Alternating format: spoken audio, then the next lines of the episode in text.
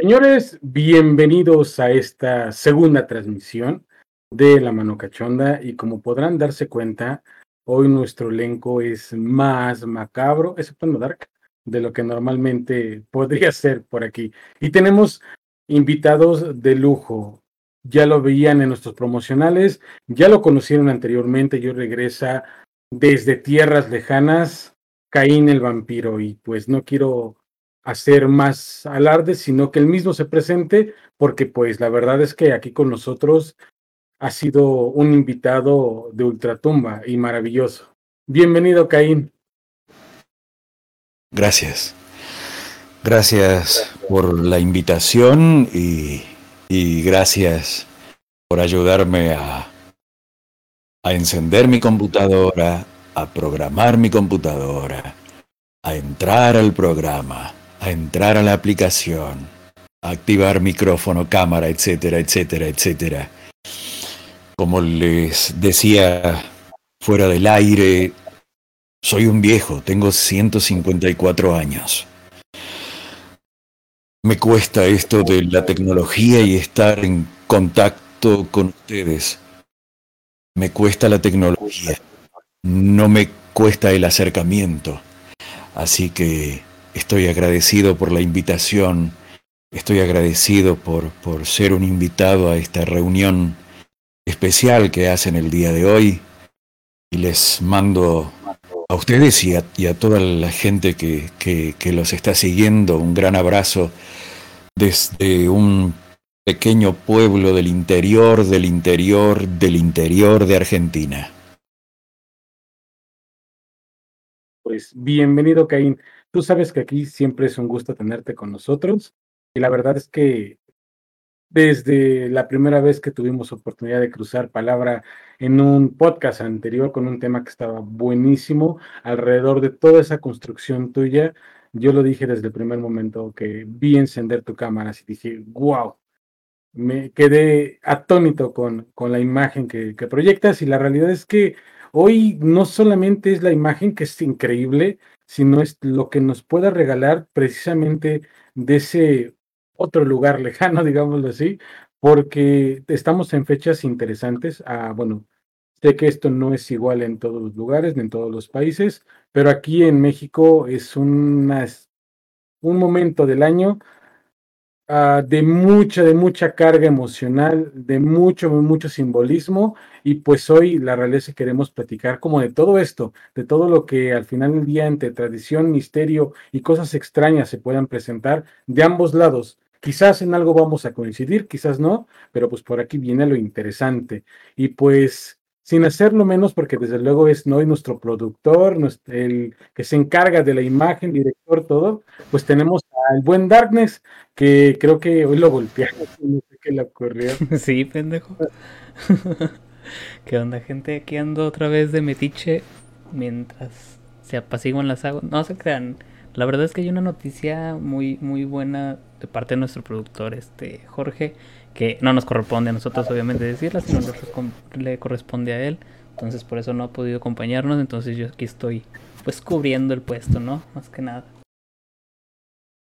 Pero bueno. Sí, claro, y la verdad es que robándole un poquito la palabra Dark, este Caín, y aprovechando también el foro, eh, Jorge eh, es al final del día quien en su momento nos ayudó a contactarte anteriormente, pues te mando un saludo enorme y una disculpa porque no puede estar aquí con nosotros.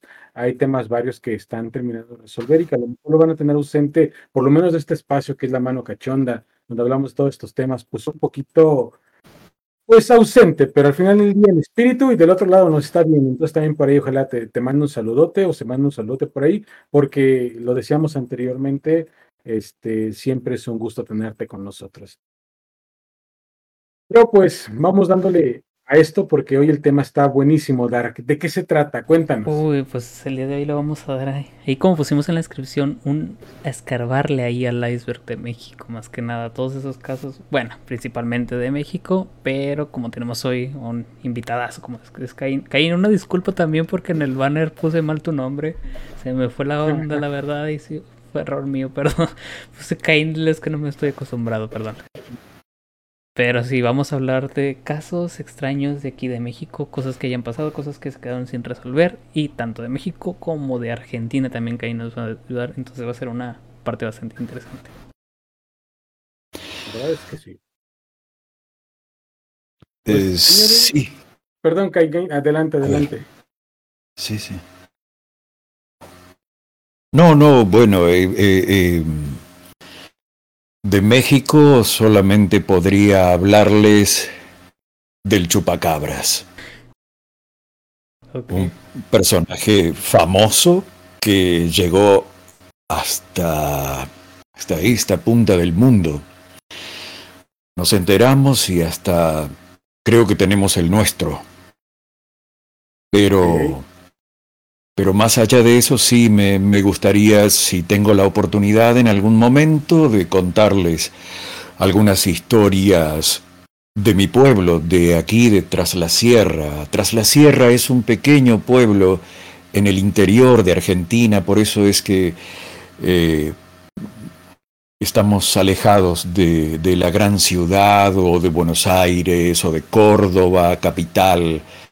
Es un, pequeño pueblo que ahora se hizo ciudad por la gran cantidad de, habitantes, pero, pero que sigue teniendo mentalidad de pueblo y sigue guardando sus historias y, sus mitos y apariciones y cosas extrañas.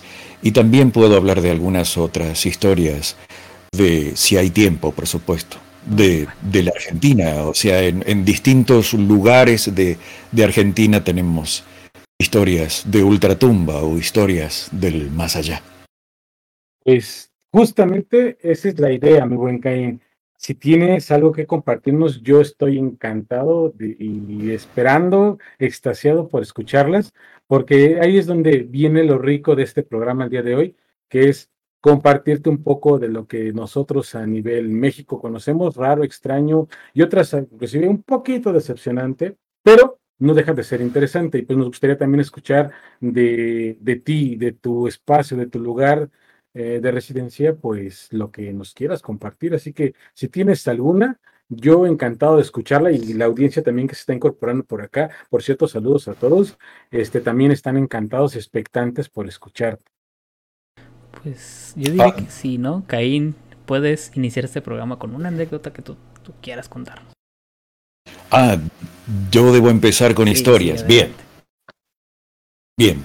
Tengo varias. Voy a leer. Aquí en mi pueblo hay un lugar llamado Alto de Castro. Es a la entrada del pueblo. Es esta historia, una historia que contaba mi abuelo, y mi abuelo era una persona seria porque aunque ustedes me vean así, aunque tenga 154 años, alguna vez fui niño, alguna vez fui humano, y alguna vez tuve un abuelo que contaba historias. Él era muy serio, él no jugaba con ciertos temas, él no jugaba con temas oscuros pero siempre contó esta historia en casa y, y a mí se me grabó. Pero la escribí porque no quería olvidarme de algunos detalles. Alto de Castro es un lugar que está a la entrada de este pueblo. Se llama Alto de Castro porque es una parte del camino donde parece una pequeña loma y recién baja hacia la ciudad. Ese es el Alto de Castro, una de las partes más altas de este pueblo. Y de todas las historias que he escuchado en mi vida, las que más me han impresionado son esas historias, las que pasaban aquí. Tal vez eran tomadas más en serio porque venían de una persona muy seria, como les decía recién, que no le gustaba bromear con determinados temas, el bordo del Alto de Castro siempre fue un lugar tenebroso. Fue un lugar lleno de misterio. Me decía que había cosas extrañas que se oían, cosas extrañas que ocurrían en ese lugar, incluso hasta el día de hoy ocurren cosas en ese lugar, donde ahora hay un pequeño aeropuerto y... y un señor que trabajaba en ese aeropuerto también contó historias. También le pasaron cosas, sobre todo a la noche, cuando tenía que quedarse de sereno, cuidando el lugar. Corría el año 1930, era una noche cálida de verano, cuando dos amigos volvían al pueblo en Sulki, una pequeña carreta, no sé si se llama Sulki en su, en su país. Un remolque. Un remolque con un caballo. Ah, y carreta. Volvían al pueblo, volvían desde una localidad vecina, vivo en un valle que está repleto de pequeñas localidades desparramadas por todos lados. Ellos volvían de una de esas localidades y pasaban por el Alto de Castro conversando muy alegres cuando de repente oyeron el llanto de un bebé que provenía de entre unos arbustos. En aquellos años ese lugar era un paraje muy solitario, por lo que pensaron que se trataría de una criatura abandonada por su madre en el medio del campo. La luz de la luna les ayudó a encontrar al niño que estaba cubierto por paños blancos. Lo levantaron suavemente, lo llevaron al sulky, disputándose la tenencia del pobre ángel que acababan de encontrar. Entonces convinieron. Si es niña, me la quedo yo. Y si es niño, se lo queda a usted. Ansiosos esperaban llegar cerca del hospital del pueblo, donde se encontraba el primer farol de los que iluminaban la ciudad en cada esquina. No podían esperar para mostrar la sorpresa que llevaban a sus casas, pero la sorpresa fue de ellos. Cuando al llegar a la luz, vieron con horror que lo que llevaban envuelto en paños era sólo el esqueleto putrefacto de una criatura que no paraba de llorar. ¿Qué? Esa historia solía contarla mi abuelo. Esa historia la contaba como que era verdad y que uno de esos hombres del Sulki era un amigo de él, que no quiso volver a pasar por el Alto de Castro de noche nunca más. Creo que nadie em, Empezamos fuerte. Empezamos Bien fuerte, bastante fuerte con esta historia. ¿Ves? Se me puso la, la piel chinita. no, güey, no, no. ¿Te imaginas? ¿Tú querías? Yo no sé, digo, es que no lo sé, para este tipo de temas siempre lo he dicho, soy un poco extraño.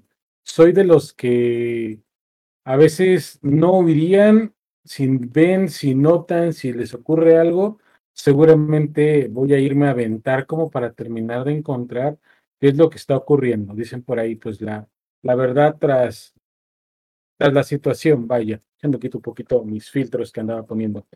Saludos otra vez. este, y esto va, va de la mano con, con precisamente mi carácter y creo que yo lo único que haría sería como buscar la respuesta detrás de, y a lo mejor si me hubiera ocurrido, no hubiera salido corriendo, no hubiera hecho como a lo mejor hubiera agarrado lo que sea que estaba ocurriendo ahí, el bulto, y me hubiera echado a correr, pero hacia mi casa para investigarlo, o hacia algún lugar que me permitiera ver mejor qué es lo que, qué es lo que tenía pues entre las manos. Al menos yo considero que así soy.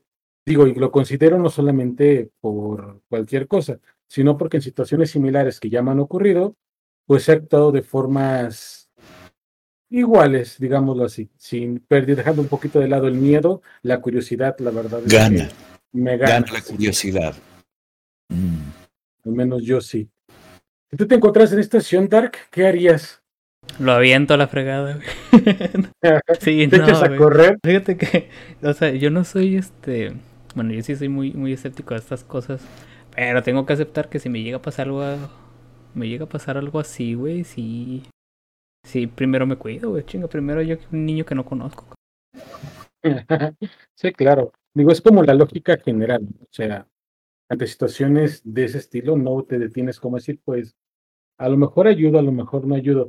Pero ahorita, y haciendo un pequeño paréntesis, Jorge Augusto, que nos están viendo por ahí, por cierto, saludos Jorge, dice, mi abuelo contaba una historia similar. Y sí es cierto, en un programa, no sé cuánto tendrá ese programa de la mano cachonda, hablamos de un tema donde Jorge nos narraba una anécdota, creo que de ahí de los pueblos de la zona donde él vive, que aquí en México es como todo, digo, corrige mejor que si me equivoco, se le conoce como, bueno, Huasca, son regiones de mucha sierra, de demasiada tradición en muchos sentidos, porque es bosque, básicamente, y narraban que ellos también encontraron algo por el estilo o escuchaban llorar a alguien y creo que la gente le tenía tanto pavor a eso que pues prefería como siempre evitar ciertos días, ciertas zonas cuando eran de noche y aparte, este, eh, no solamente era como el, el, platicado, sino era platicado con miedo, de, aguas, ten cuidado si, si andas por aquí o andas haciendo algo.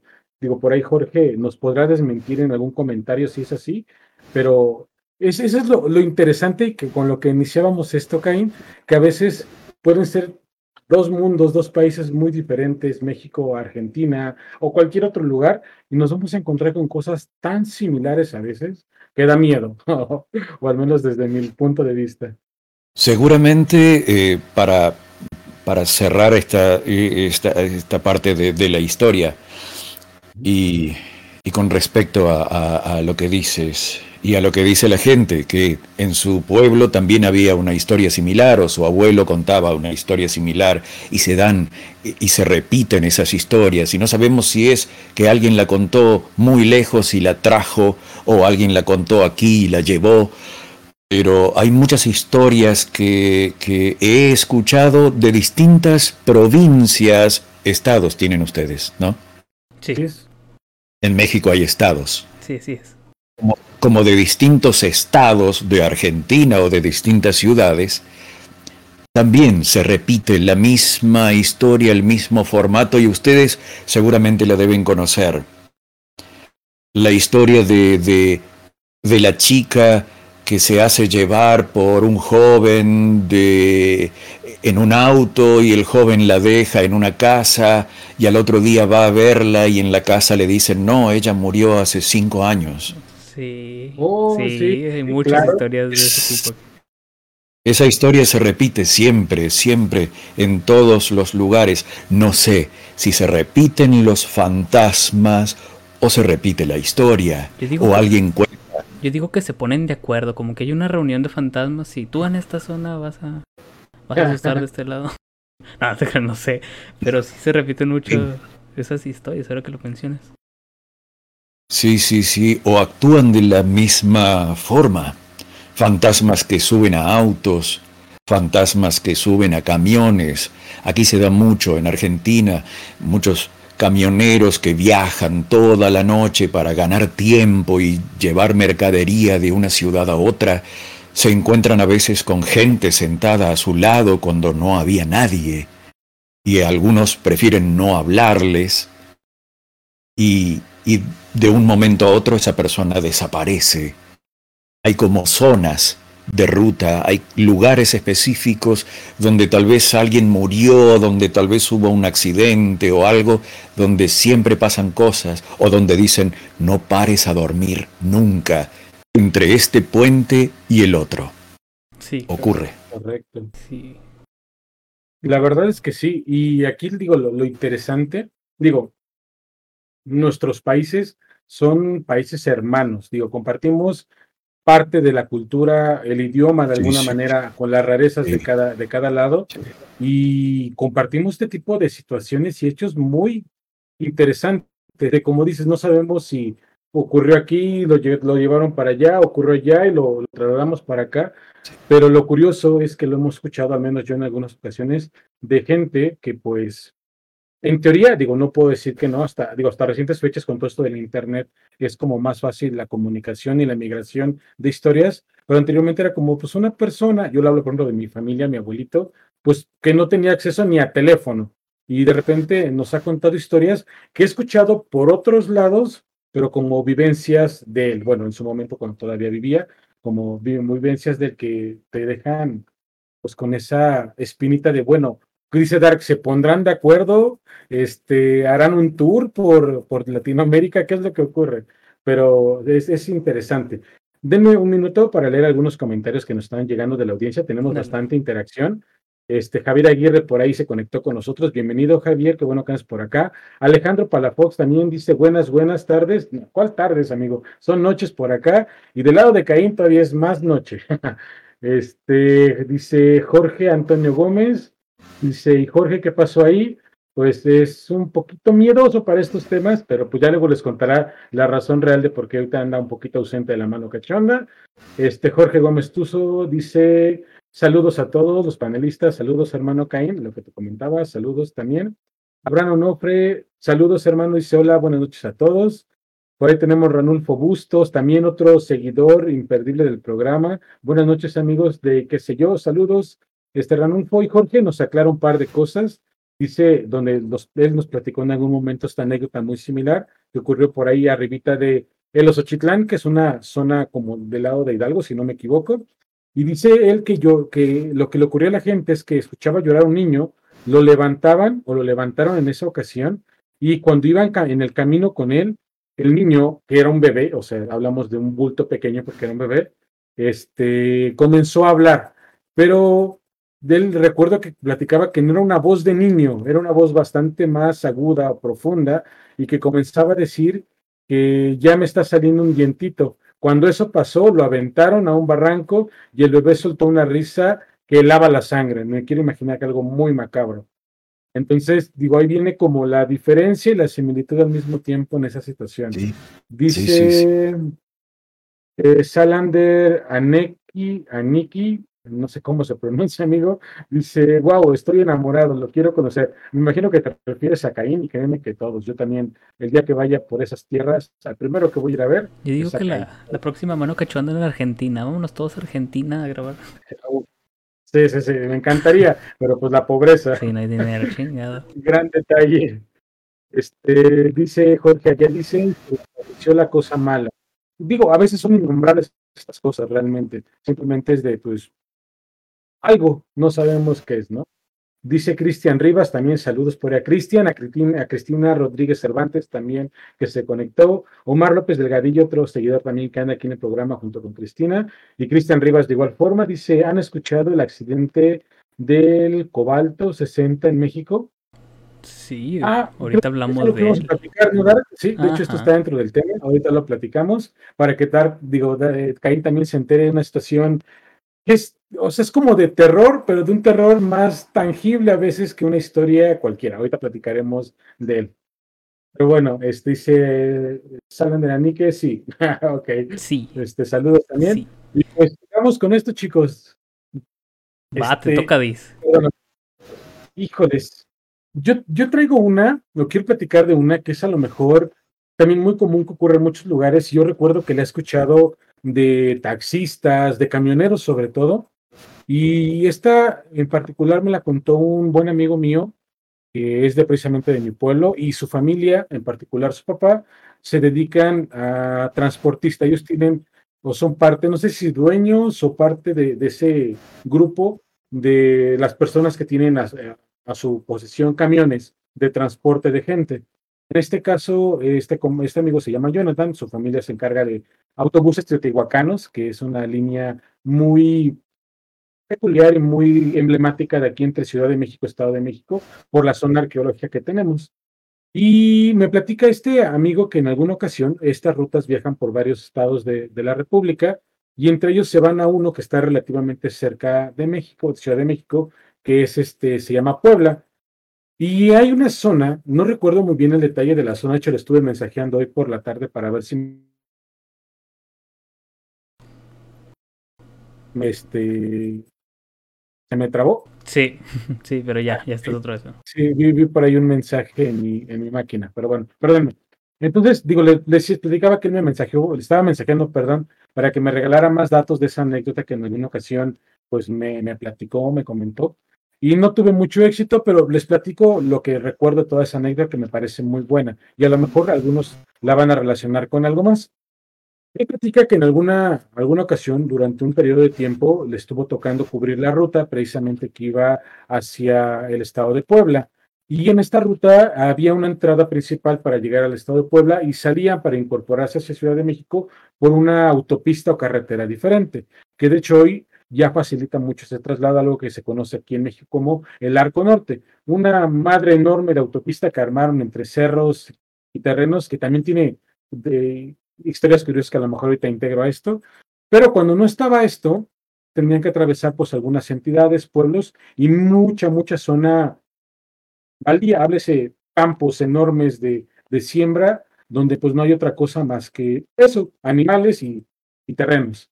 Y él platica que hay una zona eh, que los, los camioneros eh, buscaban no frecuentar mucho de noche, aunque su ruta, pues por el tiempo de traslado, casi por obligación terminaba pasando por ahí. Es justamente una zona que está, por lo que platicaba, muy cercano a una, o lo que eran eh, una base militar, no me explicaba eso, que está muy cercano de ahí, no está precisamente ahí, pero justamente esta ruta atraviesa la base militar y más adelante atraviesa unas vías de tren. Y justamente en estas, atravesando estas vías de tren, ocurre un fenómeno muy raro que él en algún momento dice, yo ya me acostumbré, de tal manera que casi casi cuando yo noto esto, invito a quien sea que se haya hecho presente a subir al camión. ¿Por qué? Porque él va manejando por la noche, háblese 11, casi medianoche.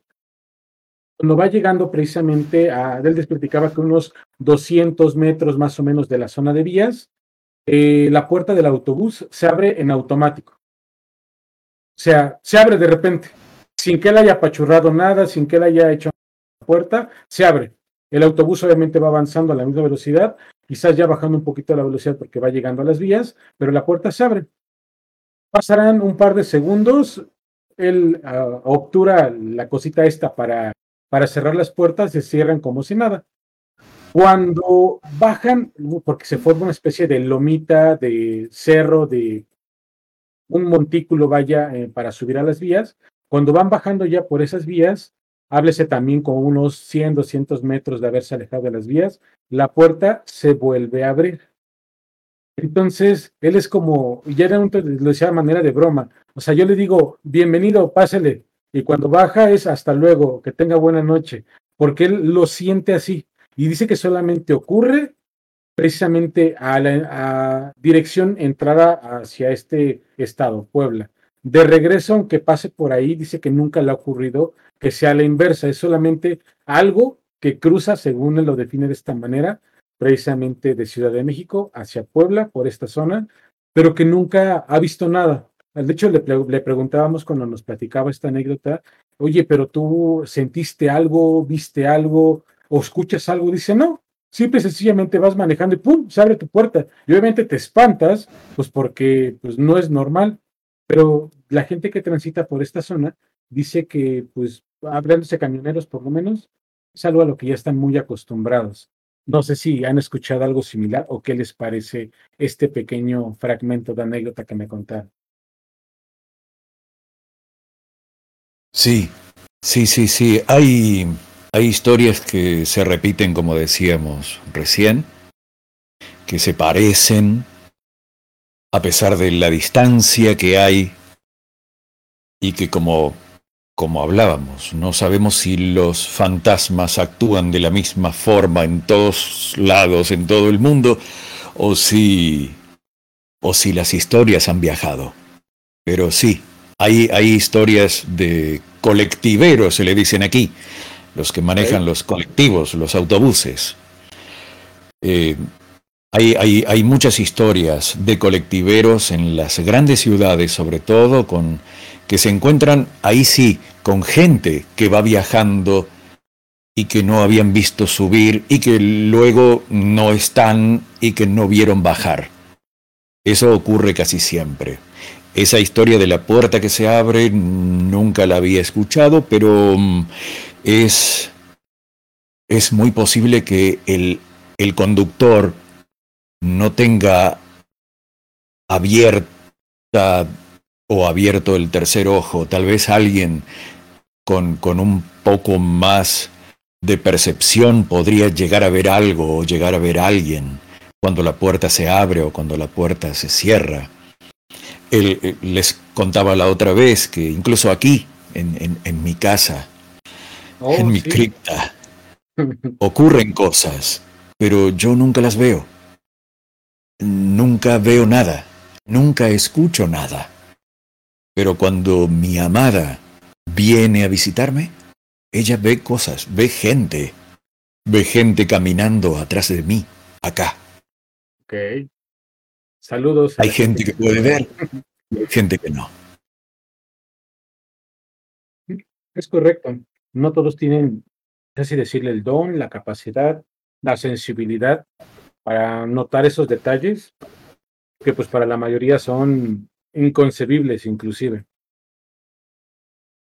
Sí, Sí, sí, por eso sería eh, lo primero que pienso es ese colectivero, ese, ese conductor del, del, del, que nos cuentas, debería llevar a alguien especial, algún vidente, alguien, para ver si, si, si puede encontrar algo más que solo una puerta que se abre.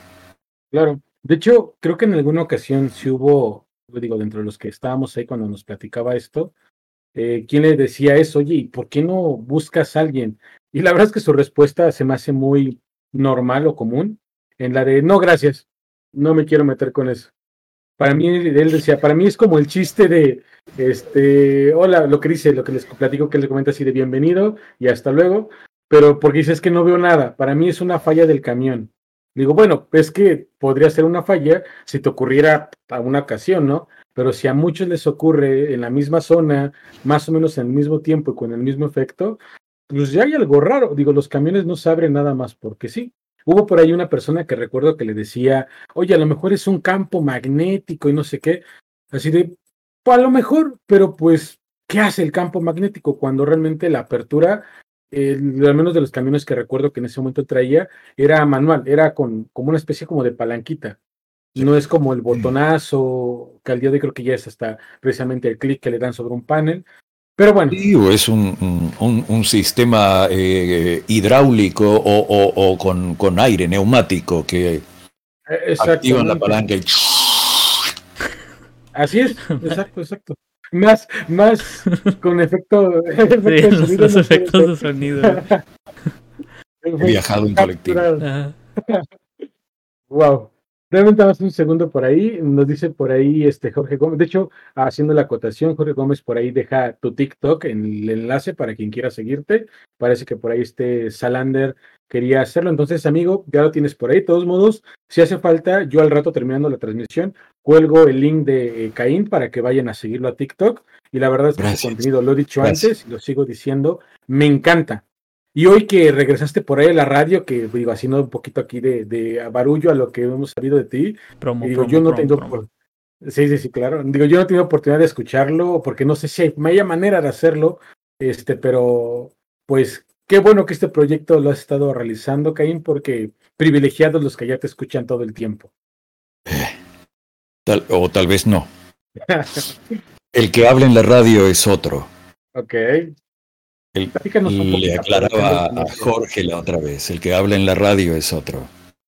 Tiene otra forma, tiene otra cadencia, tiene otro paso, tiene otra manera. Mm. Está vivo. ok, sí, sí, sí, claro. Digo, aún así, la realidad es que, em, por lo menos digo, y creo que lo sabe, lo sabe dar, que lo sabe el público que nos ve, Jorge Irving servidor. Creo que el día de hoy Darkness también se incluyó a este culto séquito de comunicólogos. Este, no, no, Dark, dijiste que estabas no, pues yo nomás estoy aquí hablando, güey. Qué triste, te hace falta tener ah, más. sí, güey. ya vamos a ser este locutor también. también. Y siempre hemos tenido como cierto gusto, pasión por el tema precisamente de la locución.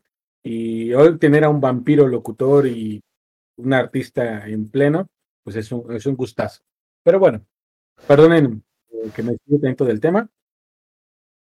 Vámonos con otra anécdota. Yo ahora creo que estaría bien escuchar a Dark y ahí sus tierras lejanas, a ver qué nos ah, trae. Aquí me dis tierras lejanas, güey. ahí te va. Es más, a ver, algo que me acuerde de aquí, güey. Ah, la, la. Ahora sí nos banea Facebook la matanza de los chinos, aquí donde vivo, Torreón. Ah, caray. Sí, hay un banco, eh, se llama. Bueno, en ese tiempo era un banco, ahorita es un museo, Museo Arocena. Pueden buscarlo ahí por internet y van a saber dónde, dónde soy. Aquí antes servía como un banco en aquellos tiempos, 1911, si mal no recuerdo, para atrás, obviamente. Porque precisamente. ¿Qué pedo tú contigo, Dis? Por favor, ya, güey. precisamente en 1911, a manos de. Creo que de la gente, seguidores, no me acuerdo si perfil y de quién era. Este realizaron una matanza precisamente en este banco, masacraron a toda la gente que eran alrededor de 300 chinos. Y pues ahorita en ese museo los tienen una zona, un lugar, un cuarto específicamente de para conmemorar a todas estas personas que fallecieron a manos de ellos y en manos de la revolución.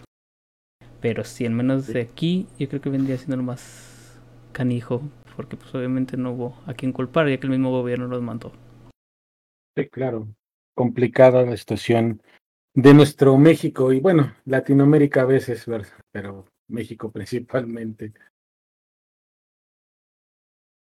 Un segundo, voy a cambiar. ¿Qué, cosa. no empieces, cabrón. Ok. Va, Caín, otra historia que nos puedas contar. Bien, hablando casualmente de de historias en, lugares públicos, en bancos, en museos y lugares así. Puedo contar algo de aquí, de la Argentina, sobre fantasmas en Buenos Aires. Si bien yo estoy muy lejos de Buenos Aires, serían más o menos como 10 horas de viaje más o menos en colectivo, en bus. Pero, mm, sin embargo, mucha gente de aquí, de mi pueblo, viaja a Buenos Aires, muchos conocemos Buenos Aires. Yo nací en Buenos Aires. Cuando era muy pequeño me trajeron a este pueblo y no me quise ir nunca más.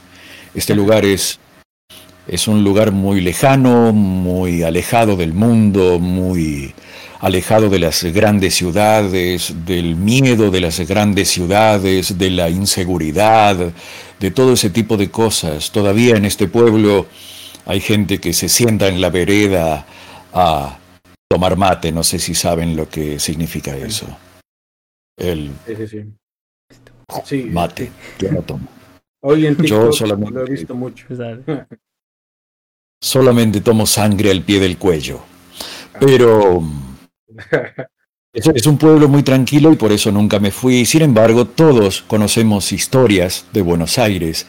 Y hablando de fantasmas de Buenos Aires, desde las épocas más remotas, la ciudad de Buenos Aires ha estado poblada de fantasmas que habitan grandes y antiguos edificios y edificios públicos, y sin ir más lejos, en la sede del Banco Central de Buenos Aires, que es ahí donde se fabrica o se fabrica todo el dinero de la Argentina.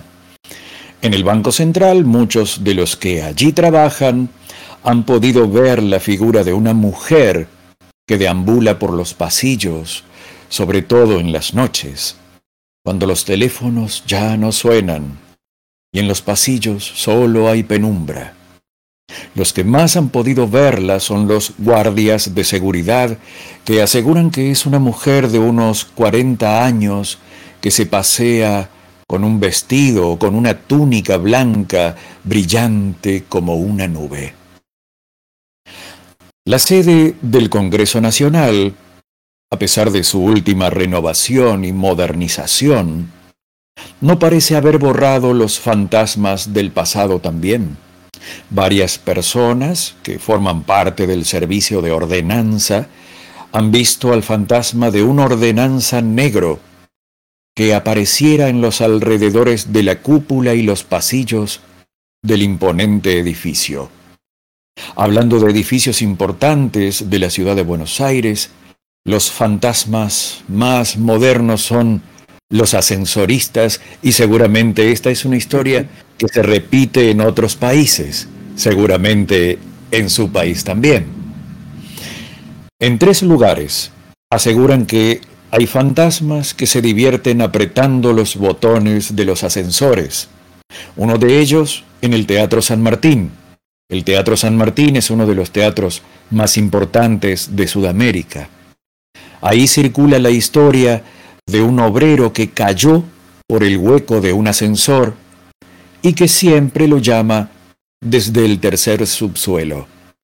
Otra historia cuenta que en el Museo Ricardo Rojas, en una antigua habitación ahora convertida en camarín, las actrices de las obras que ahí se presentan se asustan cada vez que el ascensor sube sin que nadie lo hubiese llamado.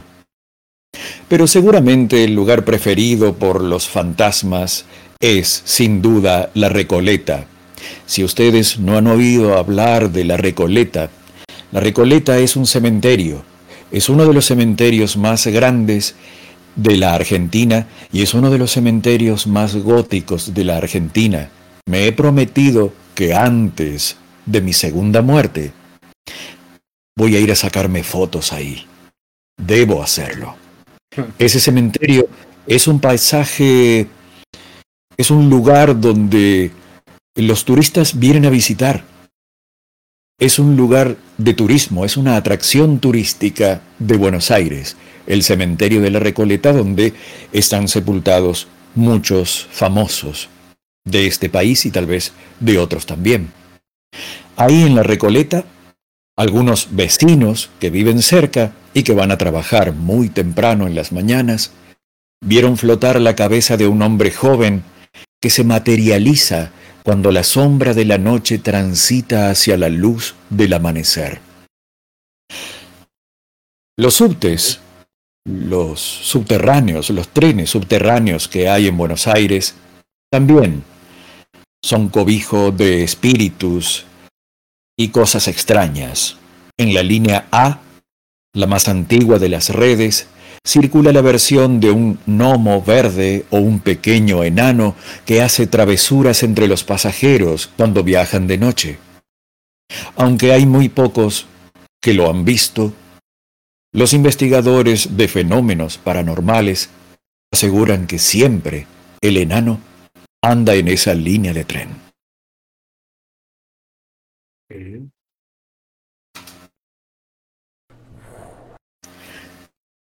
Algunas historias de Buenos Aires, un poco más lejos, pero sigue siendo Argentina, y las comparto con ustedes.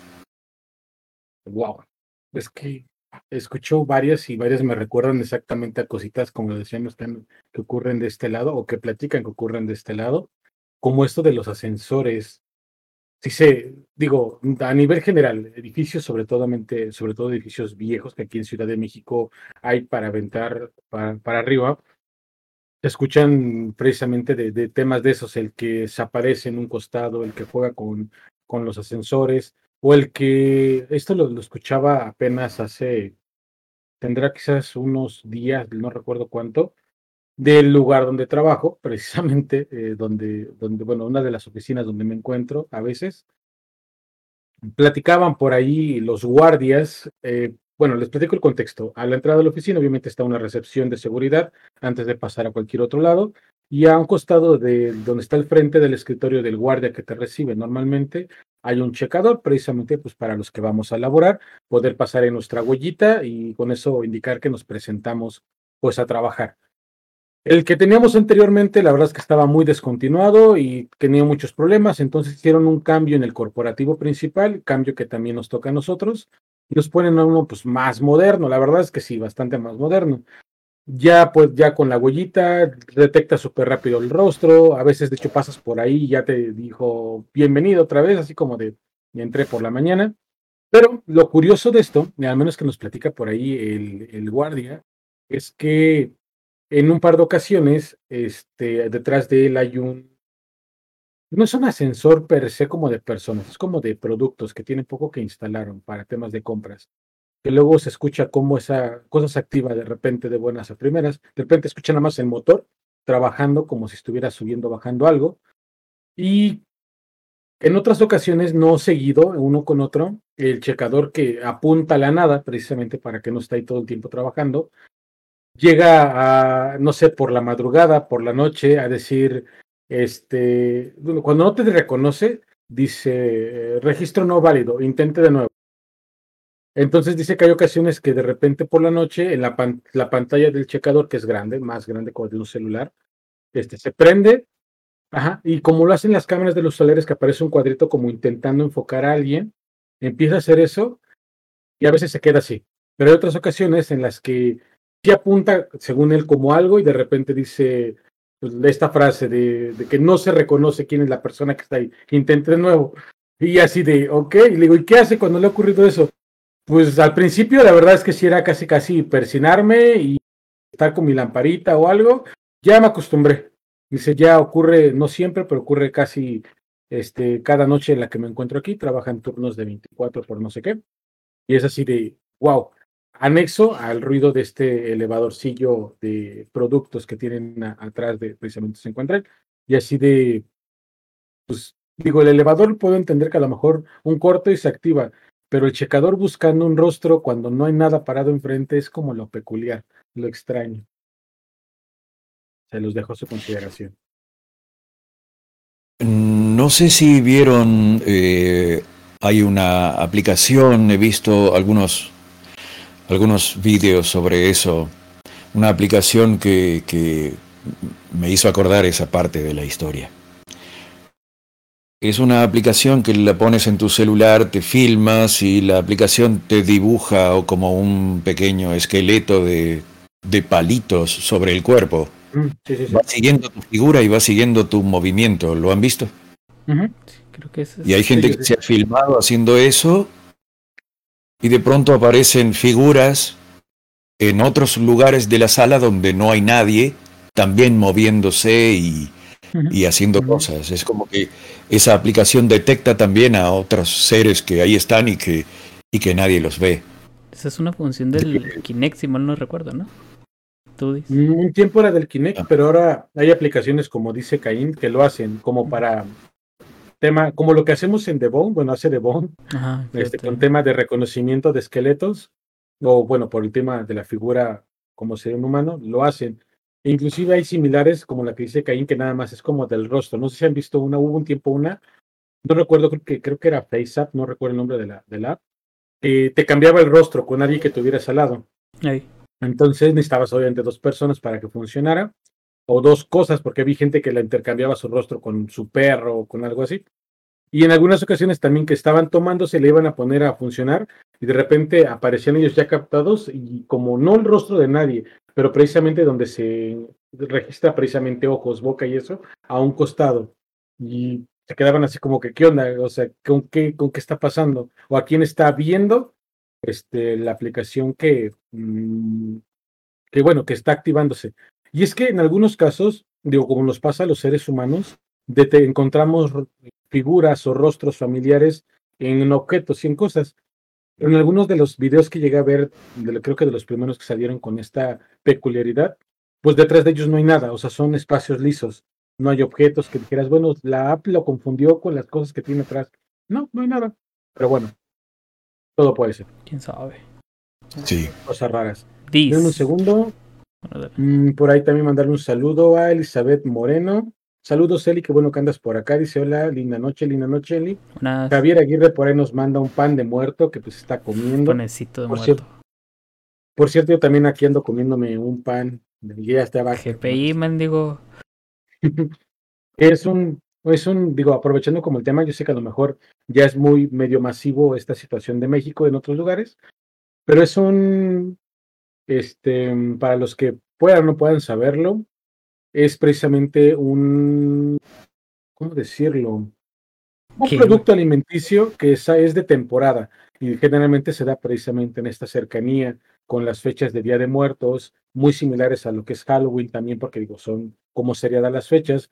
Aquí en México y es tradición pues colocarlo en la ofrenda o degustarlo con la familia y digo, lo han hecho ya de mucha, con más lo tradicional y lo ya no tan tradicional, que ambos digo, me parecen buenísimos Y para quien no sabía, digo, el dato curioso es que el, este pan, eh, aparte de que es como un pequeño toque de naranja, que es como un sabor característico que tiene, lleva como una especie de cruz pintada, ya no lo hubiera utilizado con mi pan, ya no se ve, precisamente que son muestras que se le hacen al pan que pintaron una especie de cruz encima. De ahí un poquito el hecho de que ahí venga por ahí la palabra. Desmiéntame si me equivoco la, la gente de México que anda por acá. Y se espolvorea.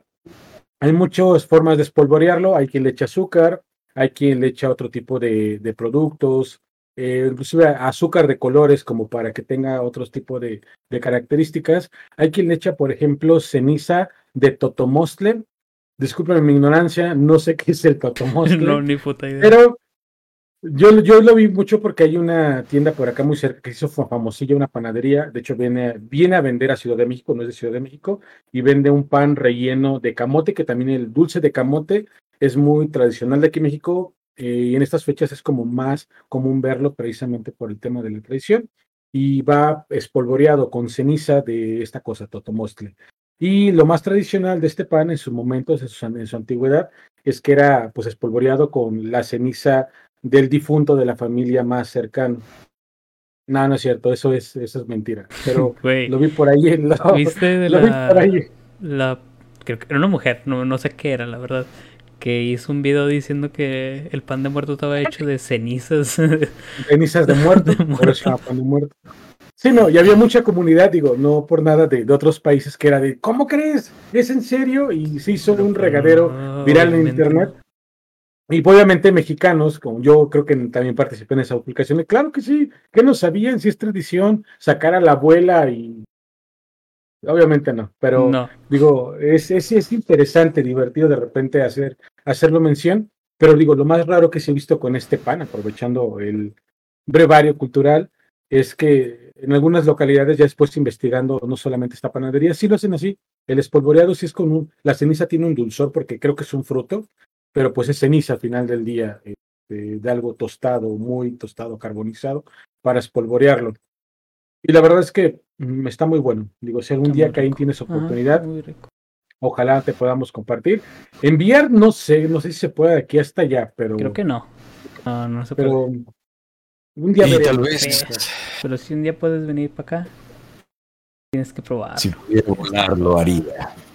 Hace mucho que no vuelo. ok. Mi amigo Liz. Luciano puede volar. ¿A dónde está? Mi amigo. Luciano puede volar. Luciano. Lu- el Oh, Luciano. genial, Ahí está Luciano, un murciélago. Luciano. Ah, Luciano Luciano. es- el Y- ah, Luciano. Y yo, yo tengo una duda desde hace rato, aprovechando desde que íbamos a iniciar la transmisión, pero se me ha ido pasando. El cráneo que pusiste detrás, bueno, este, no sé si es Ese. una máscara o algo. Es un globo, ¿no? O es un globo.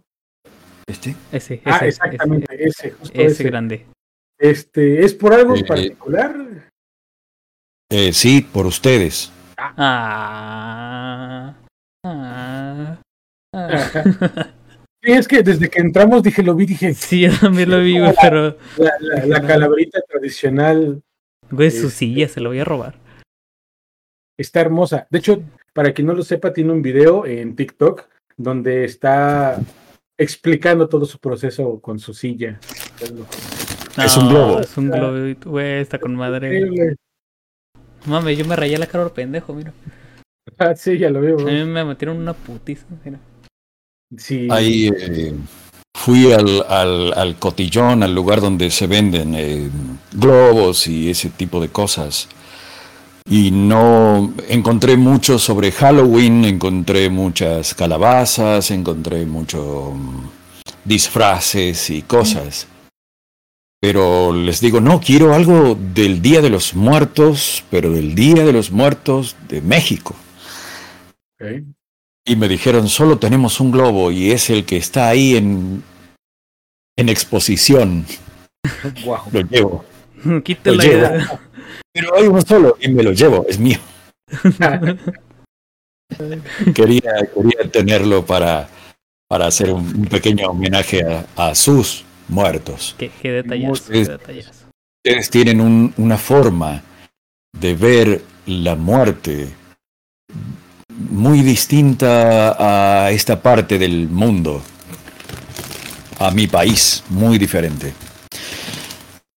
La muerte, ustedes la ven así, con colores, con mucha vida, con, con comida, con, con celebración, con fiesta. Nosotros, lamentablemente, solamente obtuvimos el, el, Día de los Muertos de la religión que, que llegó a esta tierra y, y el Día de los Muertos es triste y es amargura y es prender una vela y es rezar y nada más. Es muy, solemne, es, es muy, muy triste. El, el, el, el Día de los Muertos de México es, bueno, reconocido en todo el mundo. Sí, y sí, eso, es, eso es, es, una fiesta. Es una fiesta para ellos, para los muertos, para los seres queridos, para la gente que uno ama, que todavía ama. Así que es, es admirable, es, es admirable lo que, lo que hacen y la forma en que ustedes lo ven, en que ustedes ven eso. Así. Colorido. Con color, con fiesta. Es que sí es lo Es una celebración hermosa. Es una la, celebración la hermosa la que hace. Lo que sea de cada quien es uno de los de las fechas del año que yo más espero todo el año, porque aparte es el, la fecha en la que es más fácil en todo el año de conseguir cosas extrañas. Bueno, por referirme extraño, no voy a un supermercado a buscar un esqueleto más que en estas fechas, por ejemplo, o cosas raras. Hay lo que me quedé con muchas ganas desde hace mucho tiempo y no he conseguido, no he hecho por buscarlo ya. En un lugar que aquí en Ciudad de México se le conoce como Mercado Sonora, que es un mercado donde se presta precisamente para la venta en todo el año, pero más en estas fechas, de cosas como a nivel ocultismo. Vas a encontrar lugares donde hacen limpias, donde te encuentras santería, brujería, de todos los tipos y niveles, pero en, es más en estas fechas encuentras como producto más para, para el diario vivir. Digo, ahí si vas a buscar un esqueleto de perro para hacer brujería, lo encuentras sin problema y con todos los, los saberes. Pero yo vi, en, recuerdo un año, cuadros, me gusta mucho adornos de Pentecostés, hoy cambié un poquito mi fondo, este, donde, no sé si alguna vez vieron, yo lo vi mucho en los tazos, unos cromos donde, dependiendo de la posición donde lo veas, cambia como el personaje que tiene enfrente. Puede cambiar de personaje, puede cambiar de, de, posición nada más. Yo vi uno similar con los cuadros, donde era como, no sé, un cuadro familiar, y de repente al verlo de otra posición un poquito diferente, era la familia, pero era convertidos, no sé, en demonios, en esqueletos, cosas oscuras, pero también encontré cosas como divertidas, chuscas, coloridas, como dice Caín. Y ay, llevo años queriendo conseguir una de esas cosas que se me hacen muy simpáticas. Y solamente ocurre precisamente en estas fechas, Día de Muertos, donde puedes encontrar como variedad de todo esto para, para divertirte, para expresar un poquito ese amor también, desde luego, pero como para hacer o salir de, del común esperado con respecto a este tema tan difícil para muchos, que es la muerte. Bien, sí, sí, sí, sí. Ok, Dis. Eh, ¿Te, ¿te quieres pero... aventar el 19 de septiembre o lo digo yo? Aviéntatelo tú. Me lo aviento yo, seguro. Nada más dame un segundo para saludar por ahí. Kika Juárez, Kika Juárez, saludos, también es una gran fan del programa, bienvenida. Dice cruces de huesitos según sé. Bueno, exactamente lo que forma el pan es a lo que se refiere Javier Aguirre, que es una cruz como formada con huesitos en el pan. Exactamente. Pero sabe, sabe, muy buena. Dice Jorge Gómez, gracias por tu calidez, Caín, y tu cariño hacia México. Bueno, pues la verdad es que todos agradecidos. Yo también desde que entré dije, te voy a preguntar. Digo, sí. Era obvio un poquito, sí, pero dije, a lo mejor es otra cosa, ¿no? Ahorita que, que, que, le estábamos ayudando, bueno, que le está ayudando a, perdón, a hacer a todo este ah. despapay, este desmadre con la, con la, con la computadora, este, que la vi y dije, ah, chis, eso no es, pero no le quise preguntar porque dije, no, a lo mejor lo puso ahí por, o ya lo tenía, no sé. Pero ya ahorita que lo vemos que nos confirmamos y ah, no, qué, qué bueno, qué, qué detalle de tu parte, neta. Muchas gracias. No conseguí más. Quería guirnaldas, pero no había. Son hermosas.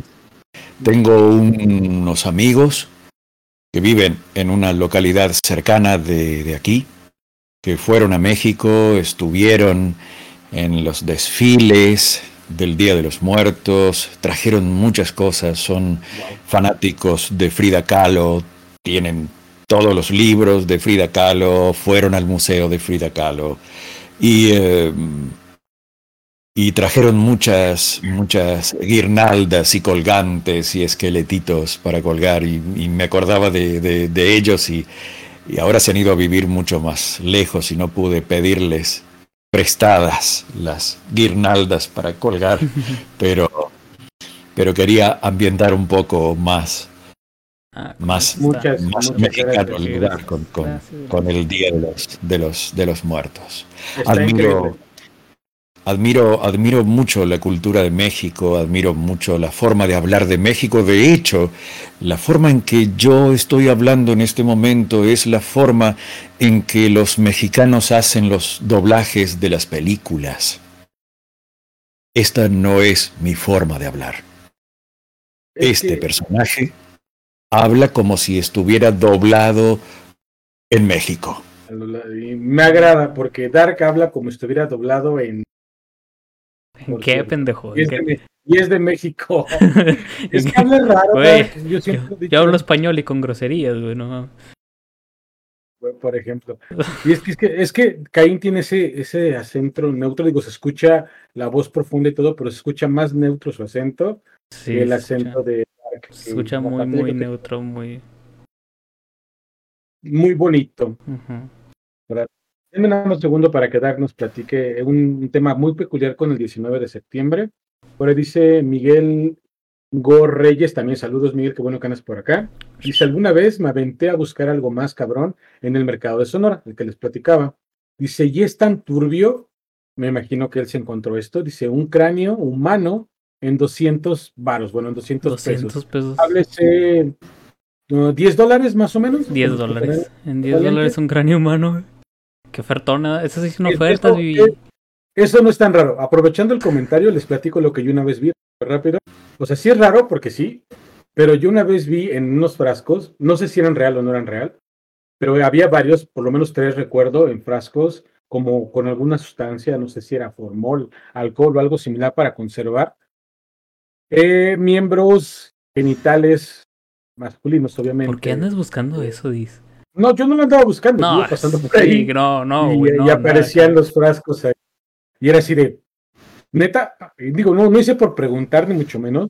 El lugar tampoco se veía tan bonito. Dije, sí está medio tétrico, pero una acotación más a lo que dice por ahí. Este, Qué pedo, güey. Este, ¿Es legal esa madre, güey? No sé, güey, por eso te digo que encuentras cosas muy raras. Y es que la realidad es que la policía no se meten muy frecuentemente ahí. No, y pues cuando pues se meten y los embrujan ahí a la chingada. Ya están avisados, como en cualquier tianguis aquí en México. Ahí vienen los puercos y ¡pum! Desaparecen lo más. Ni el huevito, limpia el huevito te va a quitar la maldición, hijo de tu pinche. sí, está cabrón. Pero bueno, ahora sí, Dark. Queremos escuchar esa peculiaridad del 19 de septiembre. Este, tú, Caín, no sé si llegaste a escuchar de esto, el 19 de septiembre de 2017 que pegó un terremoto en Ciudad de México y Puebla, más que nada. Es sí. uno de los más devastadores, al menos de la actualidad, porque habíamos tenido uno ya de la misma magnitud, un poco más fuerte anteriormente.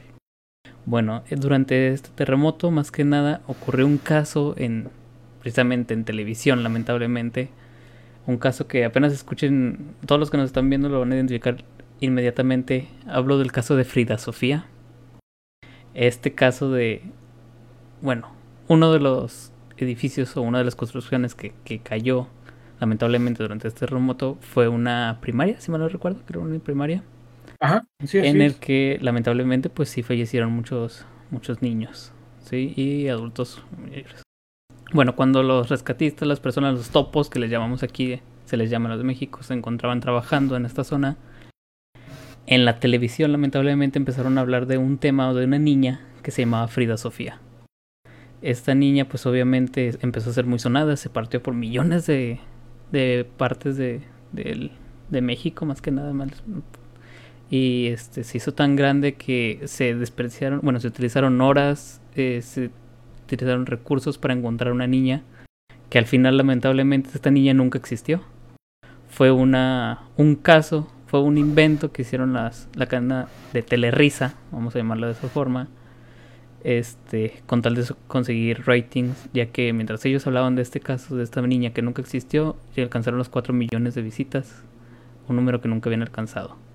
Y lo explotaron de tal forma que se hizo tan famoso el caso de Frida Sofía, una niña que nunca existió y se gastaron recursos y probablemente, lamentablemente, personas murieron por estar buscando a alguien que no existió.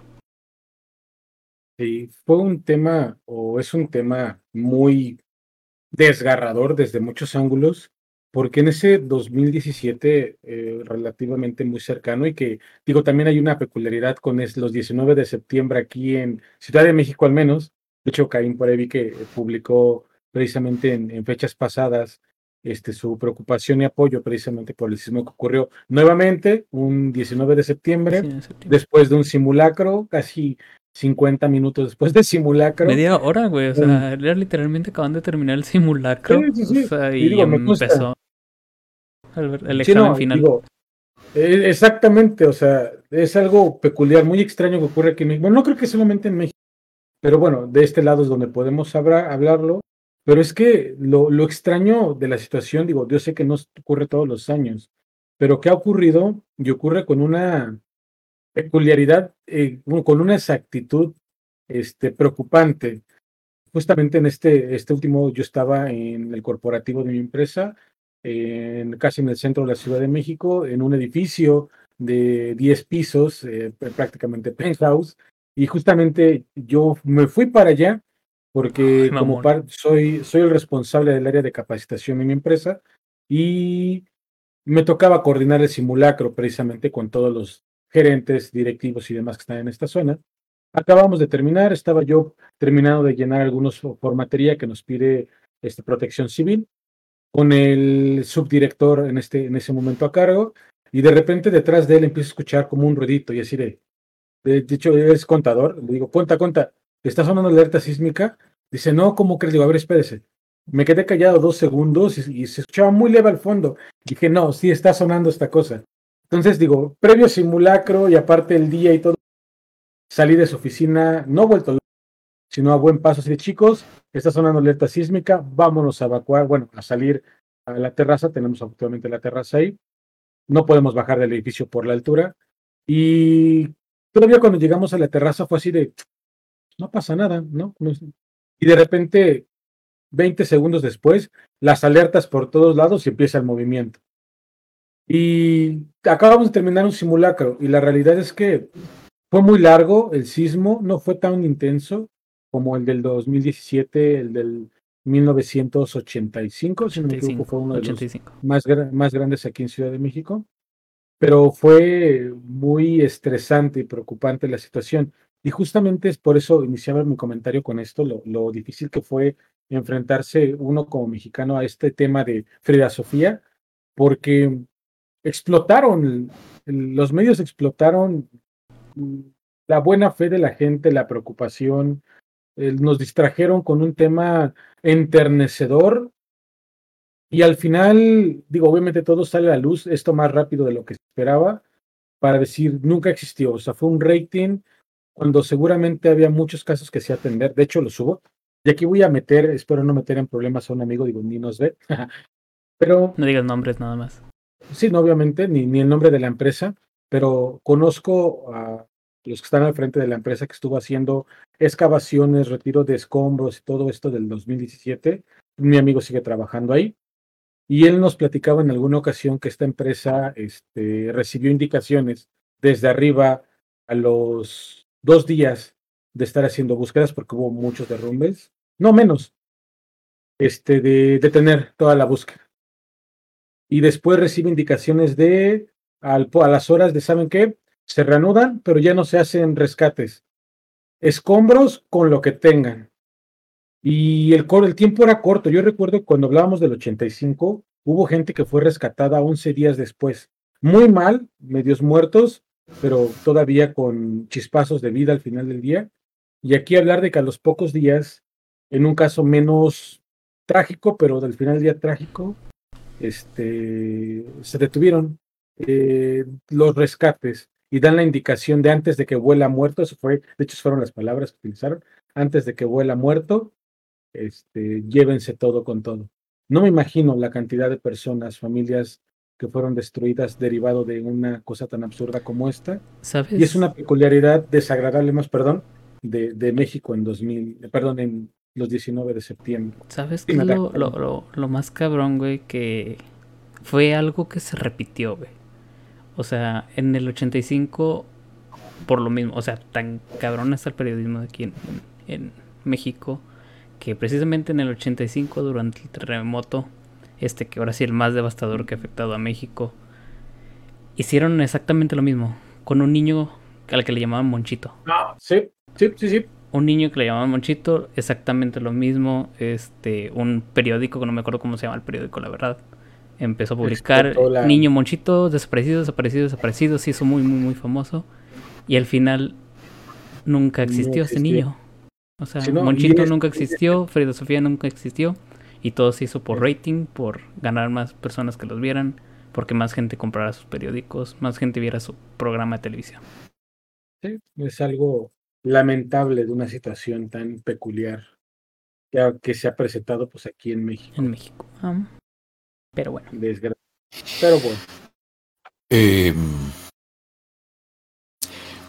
muchas, muchas veces, muchas veces uno, eh, yo necesito tiempo para transformarme en un monstruo. Y hay gente que vive siendo un monstruo. El ser humano que puede llegar a hacer eso en una situación tan difícil para mucha gente, solo por rating, solo por plata, es peor que un monstruo.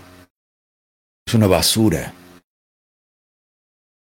Y lamentablemente esa gente tiene un micrófono en su mano el micrófono, siempre me dijeron, cuando empecé a hacer radio, cuando empecé a hablar por radio y a hacer un programa hace mucho tiempo, hace 30 años, me dijeron, esto no es un aparato electrónico, es un arma. El micrófono es un arma. Manejala con cuidado. Hay cosas que uno dice que la gente cree ciegamente. No, lo dijeron en la radio. Creen. No solamente en México. Aquí en Argentina, los medios de comunicación mienten descaradamente porque están pagos o por un partido político o por el otro. Y mienten. Y hay programas enteros de mentiras y nadie puede hacer nada. Y son gente que nunca será juzgada, que nunca irán presos. Están protegidos por algo de más arriba. No digo más arriba, una fuerza superior, más arriba a nivel eh, jerarquías en el país. Sí, claro. Eso hay en todos lados, esa basura de gente que puede, como dicen ustedes, crear una noticia en el medio de una situación difícil para mucha gente, fabricar una noticia, fabricar una mentira y venderla como verdad, ese medio debería ser multado, debería ser desmantelado, cada periodista preso. Pero no irán presos, nunca. Es lo peor. Son basura de gente y tienen poder.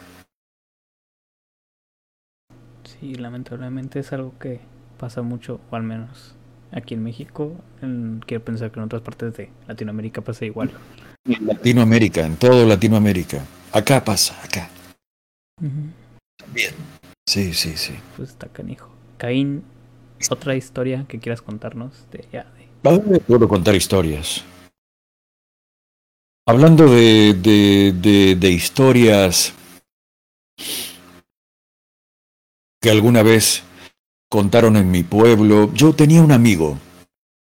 Digo tenía un amigo porque ese amigo murió, murió muy joven, murió cuando cumplió 30 años. Eh, venía de un viaje de celebrar su cumpleaños en una provincia vecina a la provincia de Córdoba, que es la provincia en la que yo vivo y la que vivíamos. Este amigo era muy bueno, siempre inventábamos cosas y como siempre quise hacer cortos, cortometrajes, él era mi actor fetiche porque era muy bien parecido y tenía el pelo largo, era un tipo, aquí en Argentina se dice con mucha facha, no sé cómo dicen ustedes. Un mm. tipo bien parecido, lindo. Entonces, era el actor que yo tenía para el primer corto que había empezado a filmar. Y, y ese amigo lamentablemente murió muy joven, como les digo, pero él trabajaba con una compañía de teatro. Aquí en la ciudad había una compañía de teatro que viajaba por distintas ciudades, llegaba a las grandes ciudades y mostraban su obra. La obra era de un personaje famoso de este pueblo, que es, es un, un hombre que hace de mujer. Eh, hablamos de un tema muy actual, pero estoy hablando de muchos años atrás. Un hombre que se disfrazaba de abuelita y hablaba como una abuelita del campo de acá. Y, eh, y esa obra era una comedia muy vista en este país, fue muy famosa.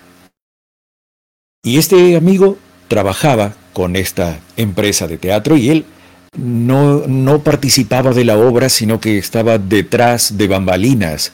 Él era el, el, el, que llevaba cosas o traía, y en algún momento de la obra de teatro él tenía que tirar de una soga para que uno de los personajes que estaban sobre la escena volara y se convirtiera en un fantasma. Cuenta que fueron alguna vez a Carlos Paz. Eh, eh, Carlos Paz es una ciudad turística que está cruzando las sierras. Yo vivo aquí, en un valle. El valle sube, sube, sube hacia las sierras y después de las sierras, cuando baja el camino, hablamos de 180 kilómetros más o menos, Ahí se encuentra Carlos Paz, una ciudad turística muy, muy nueva, muy linda, pero había un teatro muy viejo en ese lugar. Y ahí les tocó actuar.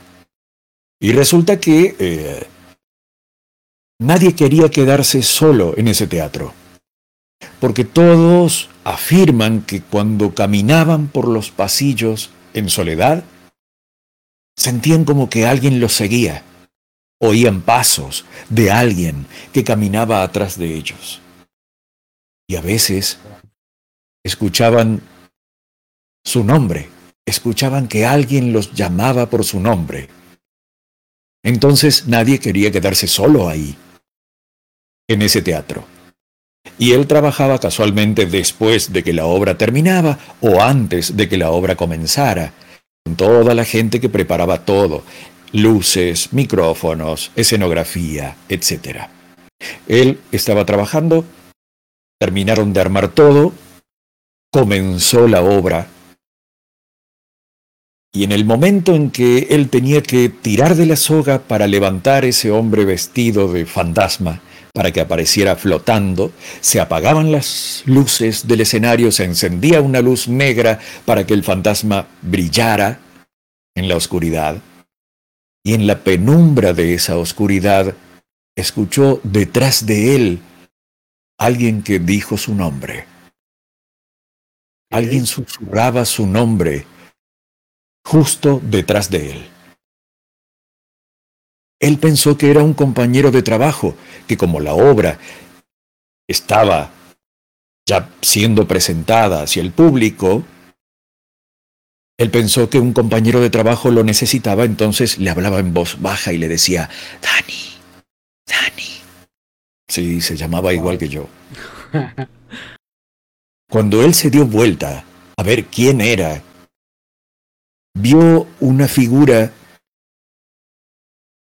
blanca. Se podía decir que tenía luz. Estaba sentado en cuclillas sobre unos sobre unos cajones de madera que había detrás de él. Estaba sentado en cuclillas. Era como si fuera una figura de humo porque no tenía rostro, no tenía forma, solo una silueta humana con brazos que le hacían así. Cerca de su rostro, como si quisiera abrazarlo. Y pronunciaba su nombre. En ese momento fue cuando se encendieron las luces del teatro, del, del, escenario, porque ocurría otra cosa durante la obra, y esa figura se esfumó como si fuera de humo, contaba mi amigo Dani.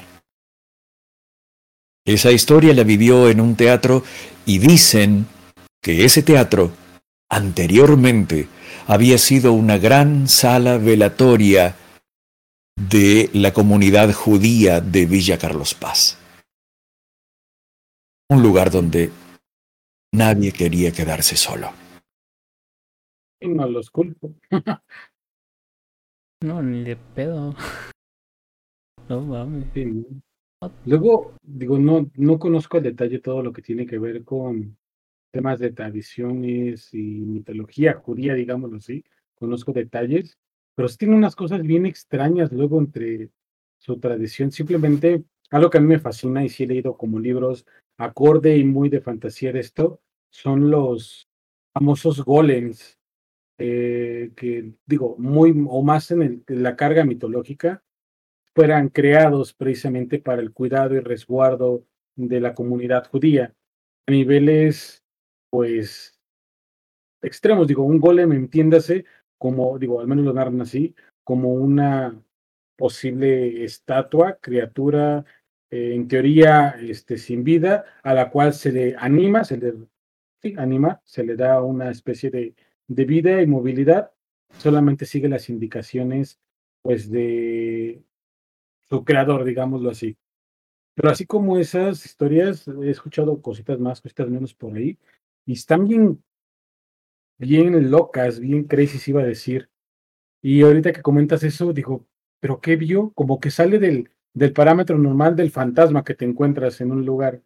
Háblese en este caso que, es, que era al final un, que fue un velatorio. Pues aquí, ¿por qué tenía esas peculiaridades en, en la descripción? No sé, se me hace extraño, raro, interesante, pero extraño al final del día. ¿Cómo ves? Irá, son las 1049. Diz, ¿quieres terminar con el caso de Cobalto 90? Digo, 60. 60. estaría chido para que, digo, por ahí un suscriptor lo pidió. Y este, y también para que Karim se entere una, una más de las que han hecho. México de oro. Nuestro México lindo y querido. Porque es que sí está, está bien, híjoles, ¿cómo decirlo? Ese caso sí estuvo. Sí está, o sea, esto sí es como el, el, la, la historia de terror real, o sea, donde parece sacado, de hecho los medios en algún momento lo revisaron así, este, como un caso sacado de los libros de Hollywood. E inclusive, para temas prácticos, eh, fue un tema tan importante que si el hoy, de hoy entra, no sé, a la página, una de las páginas oficiales de México de Secretaría de Gobierno, pero que está ligada a Secretaría de Salud, hay un artículo donde habla de lo ocurrido precisamente con el cobalto 60 y qué hacer en dado caso de encontrar algún resto todavía de este, de este material, porque sí, hablamos de, de, un, material.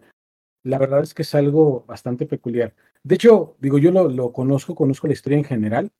Este, o sea, las voy a leer para que no, no deje yo como ningún dato de lado, porque si es un tema un poquito, pues, complicado y extenso y todo. Para que, digo, si escuchen que de repente mi narrativa no es la de Caín, me encantaría que fuera la de Caín. Este, lo intento hacer lo mejor posible. Pero bueno, básicamente. Eres, eres mexicano, lo vas a hacer bien, bien, bien. ok, gracias por los ánimos. Ok, Dice, ¿cómo se originó? Las investigaciones de las autoridades arrojaron que en el año 1977, o sea, no tiene tanto este tema, el doctor Abelardo Lemus y sus socios del Centro Médico de Especialidades compraron los permisos necesarios, mejor dicho, compraron sin los permisos necesarios una máquina de especialidades de radioterapia, la cual venía equipada, o así se le denominó, con una bomba de cobalto 60, que era precisamente el material que se requiere para poder llevar a cabo precisamente la radioterapia. En ese tiempo, sí. Ajá, en ese tiempo, exactamente.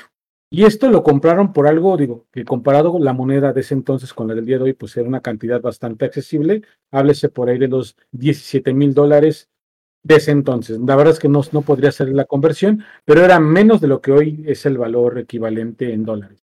Se dijo entonces que el nosocomio no contaba con el personal especializado para operar la máquina. Entre paréntesis, nosocomio se refiere a una institución médica, vaya, a un hospital, si lo queremos ver así si no me equivoco. Este, de tal manera que terminó arrumbada en una bodega del lugar durante seis años, hasta que el 6 de diciembre de 1983, o sea, muy poco tiempo, hace, hace no mucho, Vicente Sotelo Alardín, trabajador de mantenimiento del hospital, y su amigo Ricardo Hernández la sustrajeron y la vendieron como chatarra. Antes de llevar el artefacto de unos 100 kilogramos, lo desmontaron y perforaron y perforaron el corazón de la bomba de cobalto, que era un cilindro que contenía el material radioactivo, es decir, unos 6.000 balines de un milímetro de diámetro. Para quien no se haga una idea, se han visto canicas, balines más o menos de tamaño regular, un poquito más pequeño que una canica, eran las piezas de cobalto. Esa chingadera, perdón por la palabra, es radiactiva hasta la fregada de tal manera que tiene que estar resguardada en super condiciones como para no ser perjudicial para el ser humano. Y como dato, dato adicional, eh, una persona que se encarga en hospitales de radioterapia tiene las vacaciones más seguidas y más largas que se otorgan, y creo que en cualquier empleo, precisamente porque después de una exposición o que sea detrás de cámaras, de cuartos donde en teoría están ocupando trajes que no afectan, puede afectar y tiene que tener un alejamiento y a veces tienen vacaciones este, por tres meses. Es decir, trabajaste a lo mejor dos meses, un mes, tantos, te vas tres meses de vacaciones, porque estás expuesto a un tema que puede ir desde lo más sencillo, entre comillas, que sería impotencia, hasta temas muy graves como quemaduras, cáncer y otro tipo de afectaciones. Lo que pasó por este caso estuvo... Sí, no, estuvo, está muy cabrón, pero bueno, sigamos con él. Dice, este, en el camino rumbo a Yunque, Fénix, ubicado sobre la carretera panamericana, cerca del cruce del Boulevard Zaragoza, la pick-up, es decir, la camioneta, fue regando cientos de bolitas metálicas que entonces le llamaron pellets. Así que la contaminación se extendió por toda la ciudad, porque después de que trascendió el problema y que autoridades realizaron un monitoreo, localizaron las piececillas desperdigadas por colonias muy distantes entre unas y otras. Dicha información fue detallada en el informe que después realizó la Comisión de Seguridad Nuclear y Salvaguardias, que aquí cabe que Estados Unidos se enteró del pedo, por, ponerlo de alguna manera, y mandó precisamente gente especializada, porque ahorita van a entender, se, se metieron en una bronca muy grande por el hecho de vender esta chatarra. Los gránulos se mezclaron con otros fierros en el yonque, de donde se envió material a dos fundidoras, aceros de Chihuahua y una fábrica de varilla de construcción en la capital del estado. y, del estado. Y Falcon, fabricante de soportes para mesa, que se estima que para enero de 1984 la varilla y los soportes resultantes ya, había sido, ya habían sido exportados a Estados Unidos y el interior de México. Es decir, fundieron el material radioactivo con material de construcción y para, para crear nuevas piezas. Una mesa. Y tú dijeras, bueno, es que de una ocasión escuché un comentario de alguien que decía, pues si se fundió, se quemó, ya no debía estar ahí. No, espérate. O sea, esa cosa, esa cosa no desaparece. Fuera bueno que le luego le pusiera nombre y el material radioactivo desaparece. O sea, eso no ocurre. Se combina y sigue siendo radioactivo en extremo. Pero bueno, dice, en total, la Chisa habría ah, se dice que en total Hechiza había producido 6.000 toneladas de varilla contaminada entre el 6 de diciembre de 1983 y el 3 de enero de 1984. De esa cantidad, es decir, de esas 6.000 toneladas, mil toneladas fueron exportadas a Estados Unidos y las cinco restantes, o sea, un chingo, mucho, se distribuyeron en el interior del país. Acá, por ejemplo, el material llegó por, a esto me imagino que se refiere la nota, el material llegó, por ejemplo, a los estados de Chihuahua, Sonora, Sinaloa, Baja California Norte, Baja California Sur, Coahuila, Nuevo León, San Luis Potosí, Guanajuato, Jalisco, Zacatecas, Tamaulipas, Querétaro, Durango, Hidalgo y Estado de México. Entonces, casi todo México, a la mitad del país, de la mitad hacia arriba, contaminado. Ahora entiendo por qué los estados del norte son tan raros. ah, chingate con la pena. así fue detectado el accidente. Fue el 16 de enero de 1904 laboratorio de Los Álamos, ubicado en Nuevo, México, Estados Unidos, detectó la presencia de radiactividad en las inmediaciones. Es decir, si no hubiera sido porque alguien, algún gringo lo detecta, ni nos enteramos. No, es que de hecho a ellos les sonaron las alarmas, güey. Sí, o sea, sí. Ellos, tan pronto. Después del accidente de Chernóbil, obviamente todas las partes de primer mundo crearon su sistema de, de alarmas en caso de que este volviera a ocurrir algo así, algo similar a Chernóbil. Sí, claro. Y mi México de Oro dijo, vamos a hacer nuestro propio Chernóbil y se le pasó la mano y se extendió a toda la zona norte. O sea, el tema no era solamente que lo hubieran detectado, es cómo se detectó. O sea, Estados Unidos le suenan las alarmas por radiactividad en las inmediaciones y en este caso el detector se disparó porque un camión que transportaba varilla producida por la empresa Hechiza se había extraviado y pasó cerca del laboratorio. O sea, es como de... A veces dicen que las cosas pasan por algo, y este es un gran ejemplo. Nada es coincidencia, o sea, pasó por donde tenía que pasar para que alguien dijera, no mames, ¿qué está ocurriendo? Dice, fue como se conoció el problema cuyas investigaciones llevaron hasta el yonque referido en Juárez y a quien sustrajo la bomba Cobalto 60, es decir, el empleado de este Salud, de nombre Vicente Sotelo, quien terminó por abandonar la camioneta en las instalaciones de un conocido salón de baile denominado Electric. Los mediadores detectaron que la camioneta arrojaba en algunas partes casi 100 rats. Para que se den una idea de cuántos son eh, mil rats, perdón, es el equivalente a mil radiografías. O sea, Normalmente, digo, se recomienda que cuando tú estás lesionado, de hecho te tienen que hacer un sondeo para saber si no has tenido relativamente cerca otras pruebas de este estilo, porque no se recomienda que tengas constantemente pruebas de rayos X por la, la carga eh, de contaminación radioactiva que puedes recibir. Por eso se van a descansar los laboratoristas después de cierto tiempo. Entonces imagínense recibir de putazos, o sea, mil rats, o sea, hablábamos de quemaduras seguras, cáncer en chinga para la gente que hubiera estado cerca de esos lugares.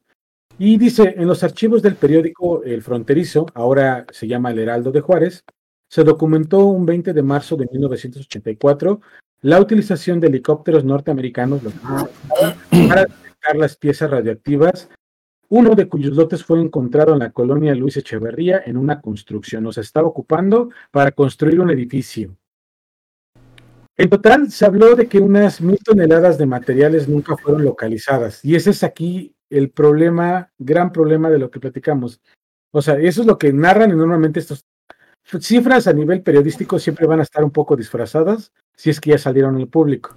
Entonces, nada más imagínense mil toneladas de material radioactivo que pudo haber sido ocupado en cualquier cosa. Podías tener algo en tu casa, estar viviendo eh, al lado de, de varilla de este contaminada y no saberlo.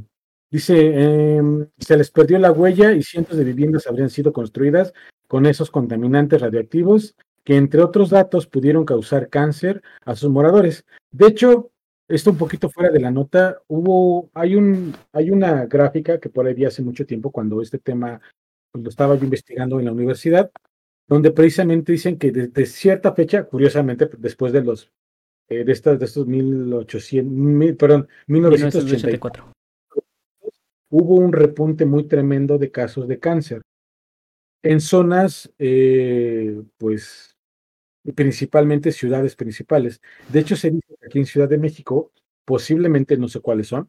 Hay algunos edificios que corren este riesgo, en los que en teoría se han hecho investigaciones, pero donde eh, hay una huellita por ahí que se encontró que posiblemente fueron construidos y algunos de ellos son edificios de gobierno. Uno de ellos, de hecho, es un hospital.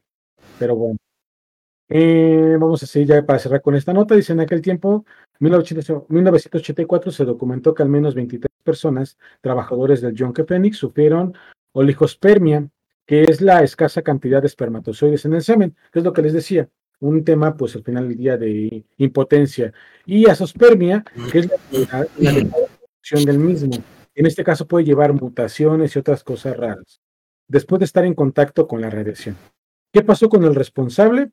A pesar de lo impactante que fue el accidente, son pocas las personas que cuentan lo ocurrido y el hecho pasó desapercibido en la población en general durante los siguientes años. No obstante, una testigo que dio su testimonio recordando el día que las autoridades visitaron su colonia, llamada pues este, Lucina Soto, vecina de Vicente Sotelo, el empleado del centro médico, recordó que fue todo un fenómeno porque de repente llegaron decenas de soldados a la colonia, cercaron todo sin permitir que los vecinos salieran de sus casas y doña Lucía nunca imaginó que la camioneta Danson de esta persona, Vicente, pues era el artefacto que desató el incidente. Dice eh, que el caso de la esposa de Vicente, su vecino, se alteró de las facultades mentales. bueno, fue tal el impacto de la situación que alteraron sus facultades mentales, vaya. Quedó loca, como dicen por ahí en pocas palabras, debido al problema, pues se separaron y pues temas de chismecito es como lo importante en sí. O sea, un tema de verdadero terror por Chernobyl en México.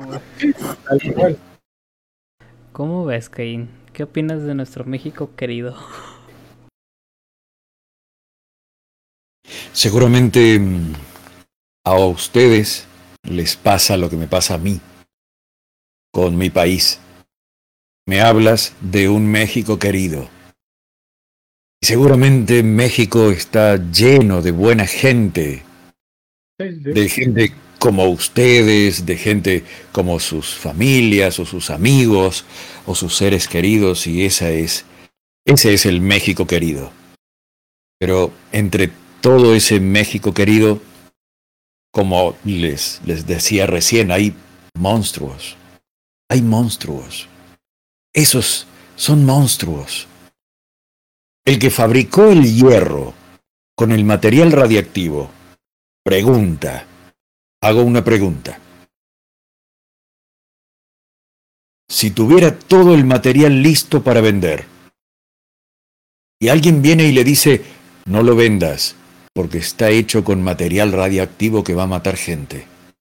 Ese tipo, ¿lo vende o no? Seguramente lo hubiera vendido. Que sé, que sé que es desconfiar de la buena voluntad de la gente, pero a nivel negocios, en los negocios, por desgracia, en muchos lugares, lo que importa es la ganancia y no la pérdida o el riesgo. Y de hecho, este caso fue muy como en muy, muy como en lo particular importante en algún momento, y justamente Cristian Rivas puso la acotación a la cual yo iba, pero la voy a leer como él la puso. Dice: el material de construcción se llegó a registrar en los municipios de Otumba, Japusco, Nopantepec, Teotihuacán, por nombrar algunos municipios cercanos a mi localidad. Precisamente, eh, parte de, todo esto, cabe mencionar uno de ellos que es eh, Nopantepec, el municipio, es municipio mío, de donde yo nací, crecí, hasta antes de venirme a Ciudad de México. Y dice el famoso elefante blanco en Ciudad Según Hidalgo, estado que está contaminado con cobalto. Un edificio que, de hecho, digo, y desmiénteme por ahí, Cristian, está escuchando, no ha sido desmantelado, o sea, simplemente se acercó, en teoría, y no ha sido desmantelado toda la, la estructura y sobre todo que esta estructura tiene muchos canales por debajo, porque Ciudad Segunda era una ciudad industrial que fracasó hace mucho. Y lo único que mantienen todavía como que en bastante utilidades, que es quien eh, arma los vagones del metro que ocupamos aquí en Ciudad de México. Y adicional a este, digo, como para no hacerlo simple, ah, cercano a esta comunidad de la que yo soy, a unos kilómetros, hay un tiradero nuclear muy cercano a, a donde, a donde somos. por ahí creo que dijeron el nombre, pero no lo escuché. Temascalapa se llama la localidad. Y es un tiradero que, digo, la gente de, los alrededores sabemos que existe. Otros de otro lado ni se imaginan que hay un tiradero nuclear en plena, bueno, no es, no, no es una tan cerca, esa comunidad, pero al final del día es un tiradero nuclear autorizado por uno de los presidentes que en su momento estuvo precisamente a cargo y que vendió parte del terreno, pues para que otras eh, naciones vinieran a echarnos ahí toda la porquería que no pueden tirar en sus propios lugares. México, México. México, México. en realidad es eh, Latinoamérica. Latinoamérica suele ser el basurero del mundo en muchos casos. Aquí en la Argentina, por ejemplo, tenemos el caso de, de grandes empresas que excavan para extraer oro y que para, para hacer ese trabajo, para separar el oro de la tierra o el proceso, yo sinceramente no sé bien cómo funciona, pero sé que se trabaja con cianuro, se trabaja con venenos, se trabaja con contaminantes. Con mercurio también. Aquí, aquí en Argentina han contaminado ríos, ríos que abastecían diques que a su vez eran para generar agua para ciudades. ¿Y eso quién lo hizo? Y lo hicieron monstruos que fueron elegidos por el pueblo votando y que no les importó nada y que seguramente vino la empresa del oro y le dijo, yo te pongo dinero y tú haces la vista gorda a toda la contaminación que vamos a hacer. No vamos tan lejos. Vamos también a los agroquímicos. No sé si es un problema en su país. En este país, donde hay extensión de tierra, muchos terratenientes desmontan absolutamente todo y siembran, siembran, siembran, siembran, siembran, siembran, siembran, siembran granos, siembran. Tienen sembrados de, de, de todo tipo y esos sembrados son fumigados con venenos, con jugos, no sé si lo puedo nombrar. Échalo. Son regados con veneno mondiablo. Empieza con mon, pero no es el diablo, es el otro. Ah, está bien. Venenos contaminan la tierra eh, por miles de años. No, te va a decir el empresario de Mondiablo. No, eso se puede tomar. Eso es biodegradable, mentira. No es biodegradable. Hay un documental francés que habla sobre eso. Y hay uno de estos empresarios que fue a un canal de televisión y dijo, no, eso se puede beber tranquilamente, no le haría nada a un ser humano. Y le pusieron un vaso sobre la mesa con ese producto y dijo, bueno, bébalo. No, no voy a beber eso, bébalo. Usted dice que se puede beber. Y no lo quiso beber. Sí, claro. Él te lo dice, pero él no lo va a beber.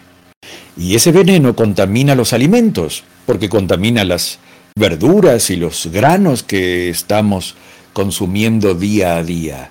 Y ese veneno, además, además,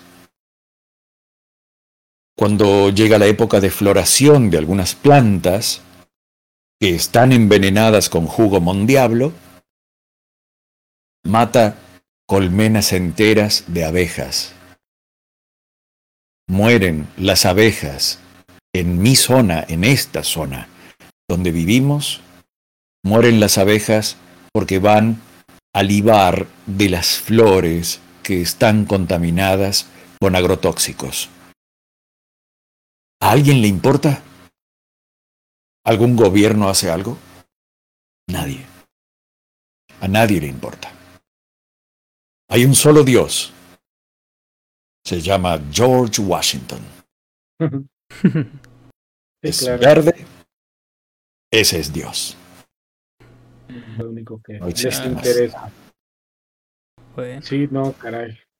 Es que normalmente nosotros en este espacio nos dedicamos a hablar, digo, de muchas cosas, la mano cachonda de situaciones extraordinarias eh, a nivel, pues todavía difíciles de, de, interpretar, espirituales, si ustedes quieren algún punto, y resulta que lo más terrorífico, por eso era como platicar estos casos curiosos y mezclar ambas, pues es lo que sí ocurre, y lo que está allá afuera y es tangible, y ha sido cierto, ya nada más como acotación precisamente que nos comentaba precisamente Cristian Rivas, dice, está hablando del elefante blanco que está en esta ciudad, este ni siquiera está cercado ni nada, cercano a avenidas principales de Sagún, que es precisamente la comunidad esta, dice, porque México.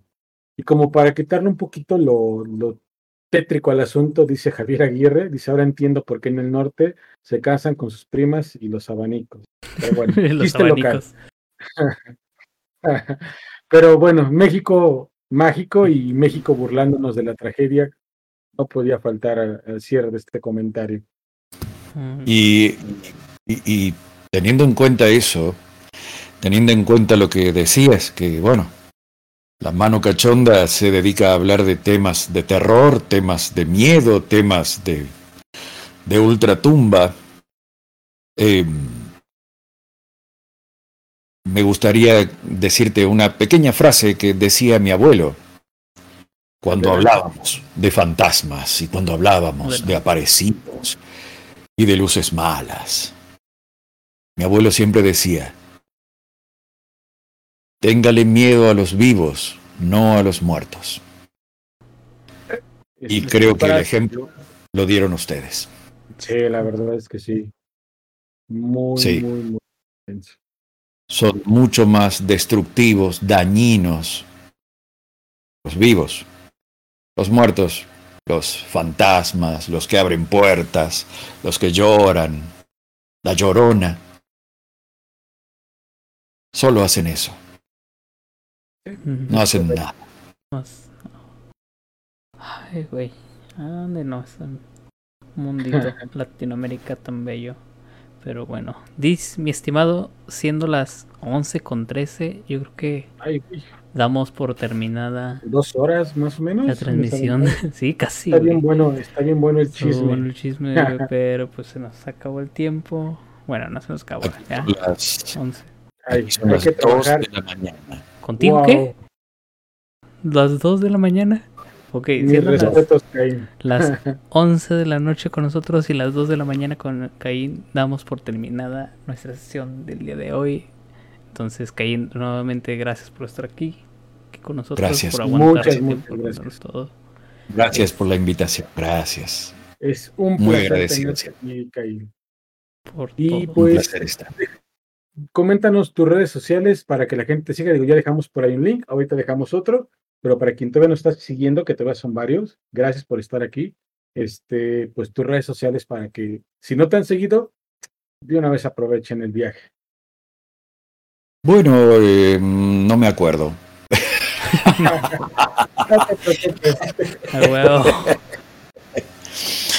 en TikTok creo que soy Dani Del.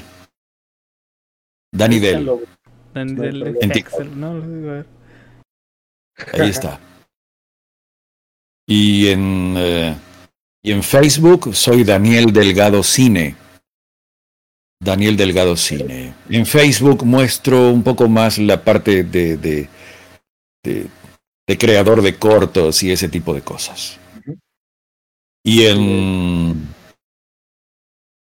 y en Instagram estoy como Daniel Delgado EFX.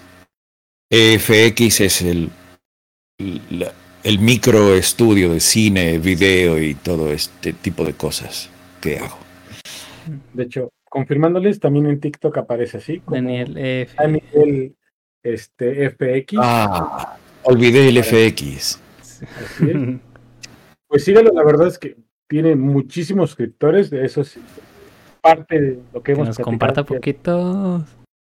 que nos eche ahí su moche. La verdad es que el contenido es genial. Adelante, perdón, perdón. No, sinceramente nunca pensé que, que fuera a seguirme tanta gente. Lo que hago es simplemente lo que hice hoy con ustedes, es contar historias, contar una historia, maquillarme, vestirme, sentarme aquí, en este lugar, en este rincón de mi, de mi cripta y contar alguna historia. Eh, nunca pensé que a la gente le interesara escuchar historias. Pensé que eso se había perdido. Y sí se perdió. Es, es vintage. Y tengo la suerte de ser viejo y, y al ser viejo resucito cosas que los jóvenes de hoy no habían visto. Y creo que eso es lo que hizo que, que la gente me siga. Y, y, estoy más que agradecido y sorprendido por eso. Y nosotros agradecidos contigo. Lo platicamos ya en un programa pasado. Yo te seguía ya en TikTok, de hecho pues, te sigo, ahí spameando y todo. Y Jorge en alguna ocasión dice, oye, te va a encantar y no me pasa el link de uno de tus videos y dije, ya lo sigo. De hecho ahí está mi comentario, porque es que yo quedé fascinado, sigo fascinado. Soy un mal suscriptor en muchos casos, soy un fantasma. Veo todo, a veces likeo, a veces no likeo, pero siempre estoy al pendiente y de tu trabajo, Caín. Encantadísimo, muy recomendado, lo, vuelvo a decir. Gracias. Y en alguna ocasión te lo dijimos y lo volvemos a reafirmar, si algún día vienes a México, tienes dónde llegar, no te preocupes por hoteles, tienes dónde llegar, Caín, bienvenido siempre. No te, quedes con Dis, no te quedes con Dis, no te quedes con Dis. Gracias. Gracias. Y bueno, saben, saben que bueno, si andan por la Argentina algún día, tienen la oportunidad de hacerlo. El, el, valle donde vivo es hermoso para pasear, para andar. Y, y esta cripta es inhabitable, pero, pero, puede albergar gente. Puede. Gracias. Muchas gracias. Dis, tus redes sociales, Dis. Señores, gracias por estar con nosotros. Vamos a cerrar entonces ya el programa sin antes mencionarle también mis redes sociales. Saben que me pueden seguir en Instagram. Aparezo como Fred-Disaur, Disaur con Y y doble S.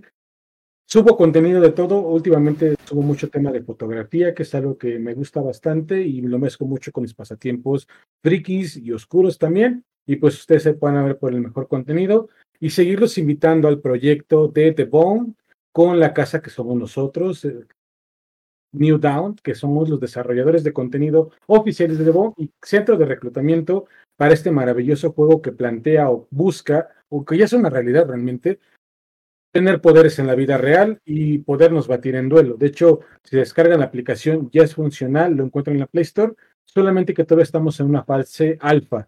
Esperemos ya para enero, iniciemos con una beta en la cual podamos ya jugar sin errores, sin bugs, que hoy estamos depurando. Esta es la aplicación ya funcional en el celular, cargando.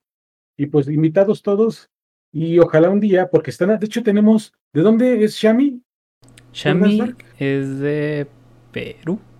Perú. Bueno, también tenemos gente de la casa de New Down, por allá abajo. tenemos gente, o al menos en New Down tenemos gente de Estados Unidos, México, Perú, Argentina y España. Oh, sí, cierto. Entonces, pues andamos haciéndola esto, ojalá el día de mañana esto nos reúna. Así que síganme, síganos y pues nos estamos viendo en el siguiente programa, porque pues los temas que hemos ido hilando cada vez más y con este super invitadazo otra vez, están buenísimos. Adelante, Dark. Este, a mí me pueden seguir en Instagram solamente, eh, como Mike-Reza-DKS, ahí cualquier cosilla de diseño, me pueden mandar un mensaje que necesiten, o cualquier duda también se las puedo resolver. No sé mucho, pero pues algo les puedo ayudar. También subo las cositas que, que hacemos para Tuzocón en Pachuca.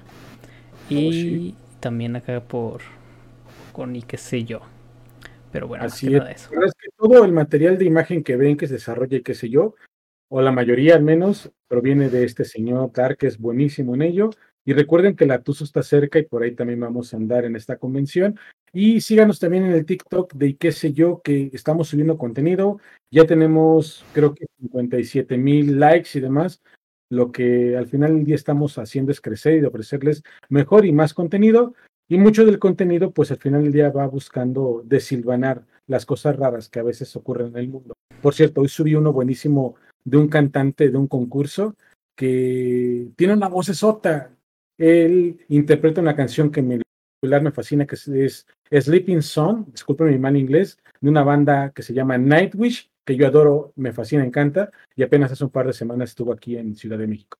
Entonces, váyanselo a ver, les va a gustar. Y por lo demás, pues señores, Caín, Darkness, gracias por este tiempo, por esta noche terrorífica. Muchas, muchas gracias.